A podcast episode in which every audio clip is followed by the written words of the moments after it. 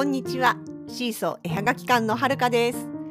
このポッドキャストでは私たちのものづくりの様子やイベントの裏話北海道暮らしのあれこれを中心に気ままにゆるーくお話ししています。エピソードへのご感想やご質問などはお気軽に各 SNS のコメントやメッセージでお寄せください。現在シーソー絵はがき館では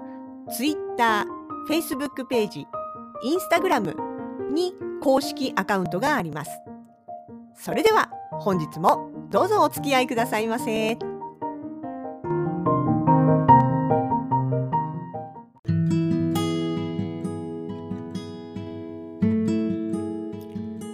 2022年3月の19日土曜日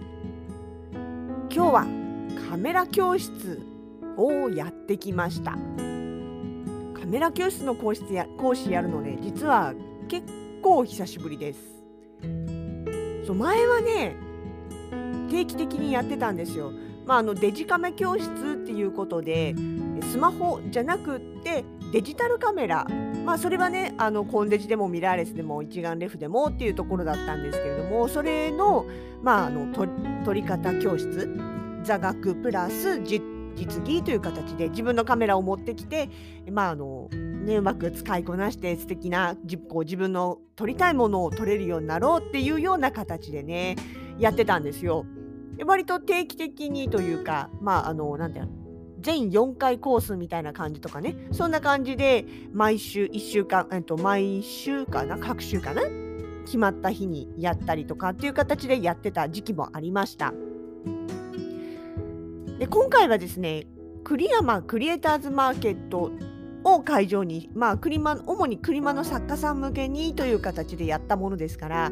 あの写真全般っていうよりかは作品撮影ですよね自分の作った作品の撮影よりちょっとねいい感じに撮れるためのコツポイントをお知らせするっていうようなテーマを絞った撮影教室になりました。今はね本当にあのスマホもすごくスマホのカメラも機能良くなってきましたし機種によってはねレンズ3つついてたりとかね4つついてたりとかしてその距離だったり物被写体だったりに合わせてあの自動的にレンズが選択されるようなそういうまあカメラ機能のだんだん高いものも増えてますのでね。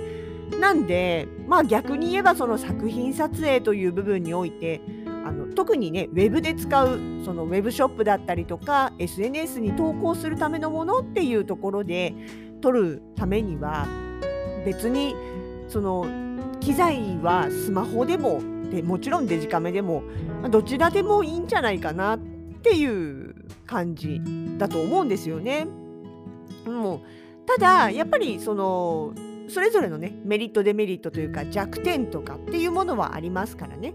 そういうところはまあ抑えるだけ抑えておいてで逆にそれが分かっているのであればカバーする方法じゃあそれをどうカバーするかどうフォローするかっていうところをね、まあ、頭に入れておけばいいんじゃないかなっていうことでねあのどちらの機材を使っても取れる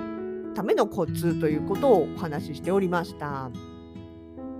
まあ、あの一番大事なのはやっぱり1にも2にも明かりという部分でね、まあ、太陽光で撮るとどうなのかとか太陽光で撮る場合の、まあ、デメリットというか弱点というかねでじゃあ逆に太陽光が使えないならどうしたらいいのかとか自分の家の中でやるためにはどんなものがあればやりやすいかとかっていう、まあ、お話ですよね。あとはそのレンズの特徴特にスマホのカメラのレンズは取り替えるわけにいきませんからミラーレスとかね一眼レフはレンズ交換式ですから交換できますけれどもそうやってスマホみたいとかコンデジみたいにレンズが交換できないカメラの場合はじゃああのどうしたらいいかとかね。と、まあ、あとはねその構図だったりとか周りに使う小物だったりとか色がね与える作品のイメージの話。例えば黒を黒を使えば締まった感じ高級感な感じになるとかね。白だと柔らかい感じになるとかね。まあそういったことですよね。なんかのお話だったりとかとね。まああとそのさっきもちょろっと明かりのところで言ってましたけれども家にあるものでじゃあ実際に実践するにはどうしたらいいのか。どんなものがいいのか。どこで手に入るか。でね。それこそ例えばレフ板をあのレフ板って普通、まあ、白が一般的ですけれどもそれだって別に100均のスチレンボードだって十分役に立つよとかね。あとは銀レフっていうちょっとこう光を強く反射するタイプのレフ板を使いたかったらあのそのスチレンボードにアルミホイル巻けばとかね、まあ、そういったようなあの家で代替手段のあるものっていうようなことをお話ししたりとかね。しておりました。で、まあ、あとね、えー、座学資料をお作りしてお渡しして、あとスライドを使いながらね、いろいろ口頭で説明をしたり、途中で質問をもらったりしながらお話を進めていって、で、後半は、あの、実際に撮ってもらうっていう形でね。で、えっ、ー、と、まあ、もちろん私たちが持ち込みの機材を使ってやってもらうのでそのなんだろうな自分家で簡易的にやる場合とは違うものにはなりますけれどもまあでもただそのね実際にその前にお話しした明かりだったりとか配置だったりレフ板だったりっていうものを実体験できる。例えばそのこの角度でやると影がくっきり出るよとかこういう風にすると影が出にくいよとか、レフ板はこうやってやるといいよっていうのを、やっぱ座学でね、もちろん知識として一回知った上で、実際に目の前で実践というかね、あのやってみると、あさっき言ってたのこういうことかっていうことですごい納得しやすいかなとは思うんですよね。ね、そうやって、まあ、あのマーケットの中でねあの機材を使いながらあとそれぞれ皆さん自分の作品持ってきてくださってましたのでそれを置いてあの撮ってみたりとかねあと普段自分が撮る時にこういうことに悩んでるんだよとかこういうこと困ってるんだよっていうことがあったら言っていただいてじゃあそういう場合ってこうやったら解決できるんじゃないとかこういうふうにしてみるといいですよっていうようなことをね、まあ、個別、まあ、そんなに長い時間は取れてませんけれどもお一人一人ちょっとお話をしながらやったりとかっていう形でやってました。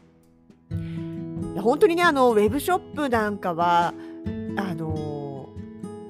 見逃されがちというか作り手とあとその全く何の前情報もない状態で初めて見るお客さんとっていうところのこの意識のギャップをいかに埋めるかっていうの結構大事だと思っていてほら作り手の人はさ自分が作ってるものだからどういう大きさどういう質感実際の色はどんな感じなのか使い勝手はどうなのかっていうの全部分かりきってるわけじゃないですか。だけど客さんというかねそれを初めてその作品に出会う人たちはそういうことは一切わからないわけだからでも例えばお店だったらね実物を手に取ることができるから気になるところをね例えばその商品を実際に触れてみて裏返してみたり中を開けてみたりあの触れてみあのなていうかなちょっと表面を触ってみたりとか光に透かしてみたりすることでそれがどういうものであるのかっていうのをきちんと、まあ、認識というかね理解できるけれどもウェブショップってさ写真と文章だけじゃないですか。まあせいぜい動画じゃないですか。そうすると例えば簡単な話大きさ一つ取ってみても分かんないわけですよ。ね、例えばそうそれこそ私がやっている雪続くペンダント。で解説の文章としては大ぶりのって書いてありますけど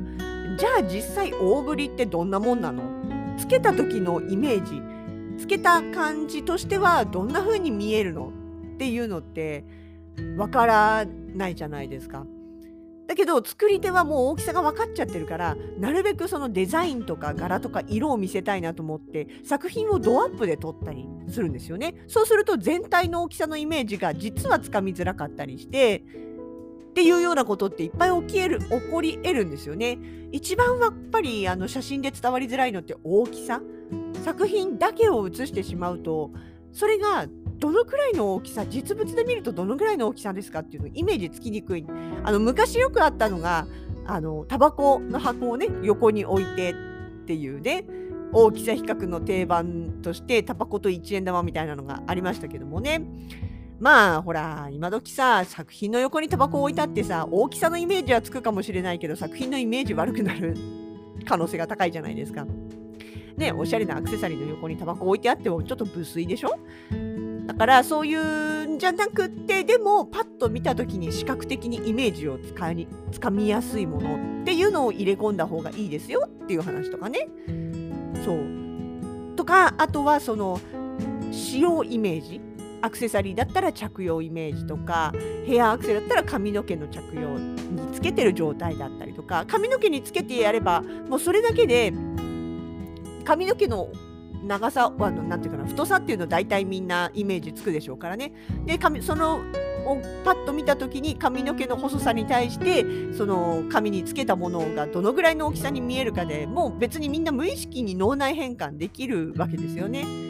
ただただあのね、アクセサリーだけが映っていると大きいものなのかちっちゃいものなのか全然分かりにくくてもそうやって着用することですぐイメージがつけやすい。とかね。あとはその小物入れみたいなものだったらメモ帳とかペンとかをポンと立ててやるだけであそういう大きさのものなんだなっていうのがすぐ把握できるわけですよね。っていうようなこととかも具体的にそのお話ししながら。だからその写真の明るさとかね技術とかその小道具と小道具っていうかなんていうかなより綺麗に撮る魅力的に撮るポイントの他にそういうウェブショップに載せるのであればこういうのもあった方がいいですよみたいなこともねいろいろお話をさせてもらいました。面白いですよね。でもただやっぱりこういうのって1回聞いたくらいでは全部覚えられるわけでも実践できるわけもないじゃないですか。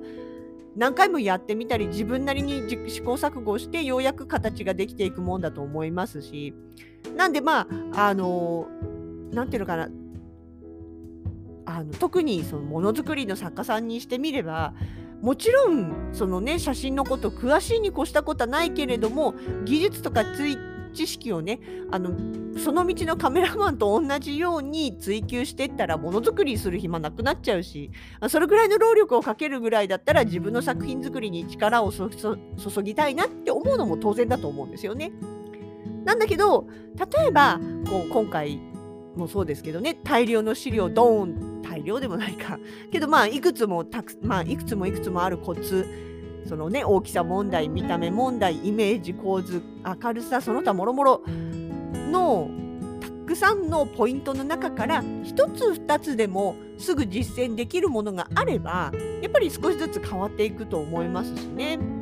でそういう自分の中的自分的に引っかかるものがあれば取り入れてもらってでまあ、ほ少しでもねあの現在より満足度のアップする写真が撮れればそれでいいんじゃないかなっていうふうに私は思ってます。でもっともっとと思えばもっともっとあのいろいろねそのプラスアルファできることをやっていくだろうと思いますしね。っていうふうにあの思ってます。であの今回ねその講座のベースになった何て言うのかなまあ説明資料か資料は一番最初はね私がとある場所で鳥方教室の講師役をやった時のものなんですねそうその時もやっぱりテーマがものづくり作家さん向けということだったので作品写真を撮るコツっていうことでのテーマだったのでまあその台本台本というか資料を叩き台にその後ね、同じようなテーマで4プラでやったこともあるんですよね。4プラの中にセリアができた時ねもうだいぶ前ですよねセリアができた時にそのセリアに置いてあるものを使って、えー、作品作りとかワークショップをっていうまあこうなんていうのかな企画があったんですね。でその時にあの作品撮影講師としてっていう形で行ったんですよ。でやっぱりそのセリアのものを使ってっていうこう条件がありますからじゃあどうしようかってなった時にあの本当に簡易なスタジオというかね物取りブースといいますかねあの作品できたよし写真撮ろうっていう時に一からこういろいろ準備をするとやっぱり時間かかっちゃうんでえこういったねものをさの簡単な撮影ボックスみたいなのを作っておけばいつでも気軽に手軽に、まあ、それなりに見栄えのする写真撮れますよっていうようなワークショップをやったことがあるんですね。でその簡易簡易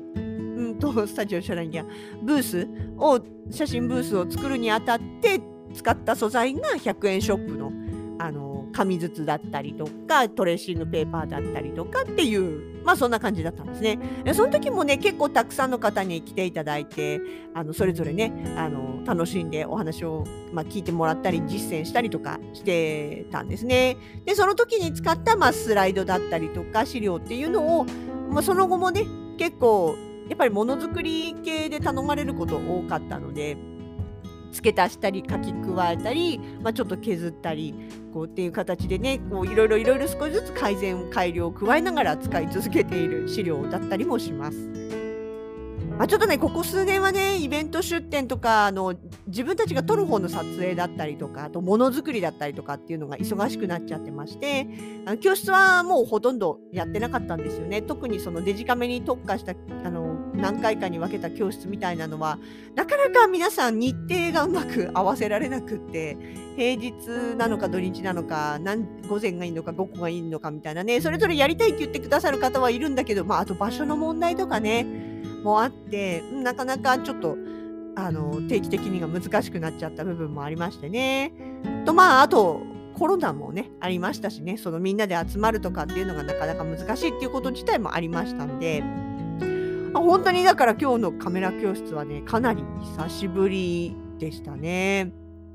ほのかしはねだいぶ疲れてました。あのなんだろう一番はやっぱりあれですかねマスクプラスフェイスシールドが結構そのほらマスクするとでその中で長時間喋ってると息苦しくなってしまうでさらにフェイスシールドがあると声が前に飛ばないのででも自分が喋ると自分の耳に大きい声が届いてくるから結構その声のボリュームの調節って難しいんですけれどもまあそれでねちょっとこうねあのーマスクの中でしかもちょっと声を張り気味に連続1時間近く喋り続けていたら途中で呼吸困難になってちょっと無理みたいななんかそんなハプニングもありましたけどもね。まあまあでもあの皆さんね帰りがけには本当あなんか勉強になったとか参考になったとかねあとまあなるほどと思ったって言ってくださったんでねまあそれだけでも本当にやった甲斐があったかなというふうに思っております。写真教室ねなかなかやる機会もそんなにはないかなとは思いますけれども、まあ、またどこかでねなんかそんなご依頼ですとか企画があればあの別にやっていきたいなというふうにも思っております。さあ、えー、教室が終わりましたのでまた、えー、次ですね私たち皆様のお目にかかるのは引き続き来週ですね26、27の土日となっております。えー、っと出店直近の出店イベント情報はまた後ほどお伝えいたします。